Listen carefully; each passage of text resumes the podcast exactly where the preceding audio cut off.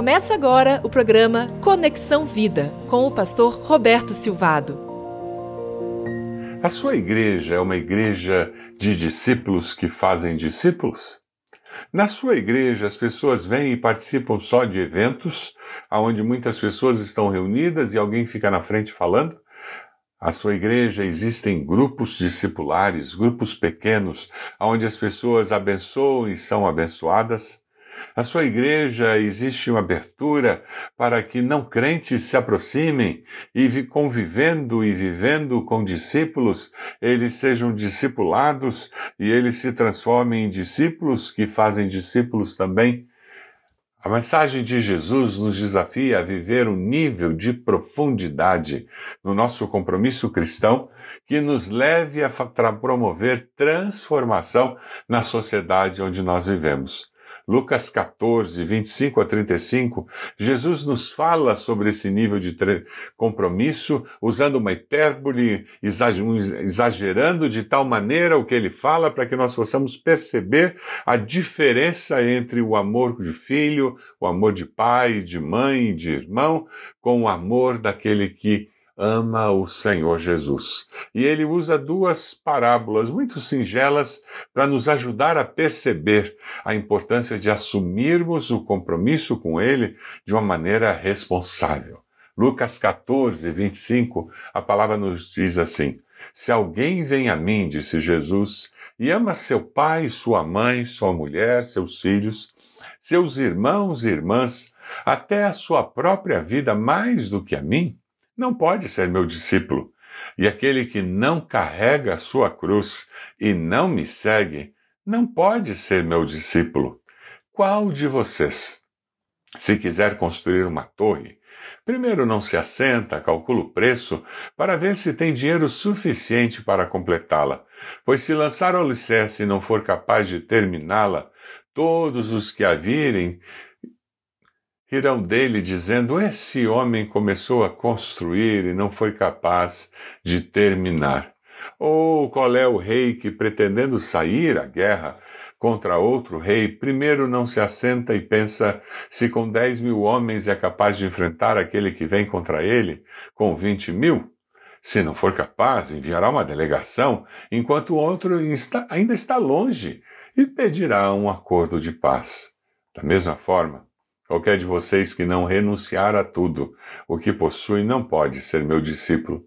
O sal é bom, mas se ele perder o sabor, como restaurá-lo? Não serve nem para o solo, nem para adubo. É jogado fora.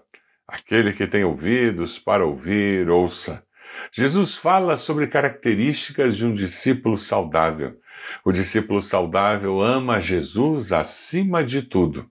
O discípulo saudável frutifica, faz mais discípulos. A literatura oriental nos ajuda a entender. E o que Jesus está falando, você já encontrava no Velho Testamento, em Deuteronômio 6,5. Ame o Senhor, o seu Deus, de todo o seu coração, de toda a sua alma e de todas as suas forças. Um discípulo saudável não é apenas alguém que ama Jesus, mas porque ele ama Jesus, ele se transforma num discípulo multiplicador. Ele multiplica discípulos. Multiplicar discípulos é o mesmo que frutificar. Quando aquele pequeno grupo multiplica, ele está frutificando. Quando o membro do pequeno grupo ele discipula pessoas, ele está frutificando. Você tem frutificado na sua vida? Você tem feito discípulos? Você tem investido na vida de pessoas para que elas também sejam discípulos de Jesus e elas também possam fazer discípulos? Essa mensagem é para você, é para mim, para nos desafiar a ter um nível de compromisso com Jesus que nos leve a frutificar. Só frutifica no reino de Deus o discípulo que nega a si mesmo para seguir a Cristo. Jesus fala de uma maneira muito negativa. Lucas 14, 27, ele diz: E aquele que não carrega sua cruz e não me segue, não pode ser meu discípulo.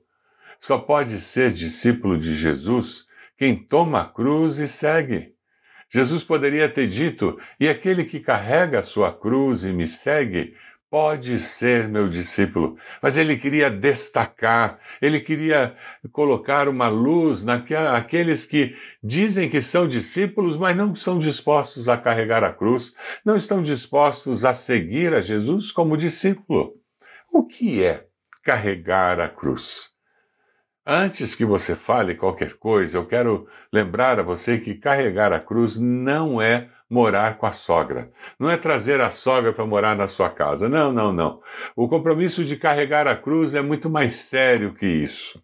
É uma identificação pública com a mensagem da morte e ressurreição de Jesus. Carregar a cruz é testemunhar publicamente que eu já morri com Cristo e a vida que agora vivo, vivo-a pela fé no Filho de Deus que morreu e se deu por mim. Você já morreu e agora quem vive a vida é Cristo Jesus na sua vida. Identificação pública com a mensagem do Senhor. Você lembra quando Jesus carregava a cruz até o Monte do Calvário? Num determinado momento, aquele peso da cruz, aquele sofrimento, o cansaço daquela hora fez com que o Senhor caísse e derrubasse a cruz? Lembra que os soldados romanos mandaram que um homem que estava passando por perto pegasse a cruz para ajudar Jesus a carregá-la? Carregar a cruz de Cristo é fazer o que aquele homem fez. Ele se identificou publicamente com Jesus Cristo naquela hora, ajudando. O que é seguir a Cristo? Com a mente, corpo e alma, todas as dimensões da existência humana. Nós vivemos submissos a valores e à ética do Senhor Jesus, aos valores do reino de Deus. Eu não sei se você já leu um livro antigo que é um clássico cristão, Em Seus Passos, o que Faria Jesus. É um, é, é um livro, uma ficção, mas uma história muito agradável de ler, muito interessante e muito desafiadora. Você termina aquela história fazendo esse tipo de pergunta: o que Jesus faria agora na faculdade, nessa situação? Qual, o que Jesus diria para essa pessoa? Que sentimento Jesus cultivaria no seu coração? Como Jesus reagiria em seus passos? O que faria Jesus? Aquele que nega a si mesmo para tomar a cruz e seguir a Cristo não vive mais a sua própria vida. Ele vive a vida de Cristo onde quer que esteja. Deus está construindo em nossa igreja, no nosso país, uma geração de discípulos que negam a si mesmos e tomam a cruz. Você é um deles? Barnabé colocou Jesus em primeiro lugar. Ele tomou a cruz e negou a si mesmo. Ele se tornou o discipulador de Saulo o ex-perseguidor da Igreja de Cristo, alguém que tinha sido responsável pela morte de muitas pessoas. Ele corre riscos por causa do seu compromisso com Cristo. Ser discípulo verdadeiro de Jesus é correr riscos, é mudar a sua agenda, é fazer relacionamentos discipuladores, investindo tempo na vida de alguém. É verdade, você vai ter que mexer na sua agenda, talvez trabalhar um pouco menos, talvez ter um pouco menos tempo de lazer, mas você terá investido na eternidade. Você terá investido num processo milenar que acontece na Igreja de Jesus Cristo desde os primeiros apóstolos, um processo de fazer discípulos que façam discípulos que façam discípulos. Você está disposto a viver dessa maneira? Você tem participado de um pequeno grupo onde as pessoas estão fazendo discípulos, fazendo discípulos de discípulos? Você já percebeu, você já se envolveu nesse grande mover de Deus? Cuidado! A minha palavra de alerta é para que você não perca o agir de Deus. Como pastor, eu já vi situações muito constrangedoras com relação a isso. Eu me lembro um dia em nossa igreja que nós tivemos um grande mover de Deus em um dos nossos cultos, uma experiência impactante. Isso fez com que nós perdêssemos o horário de terminar o culto. Estávamos tão entretidos, envolvidos, desfrutando a manifestação da presença de Deus, cantando, orando, declamando, recitando a, suas, a sua palavra, que nós não percebemos que o culto passou da hora. E muitos saíram dali caminhando nas nuvens, sem nem perceber que horas era.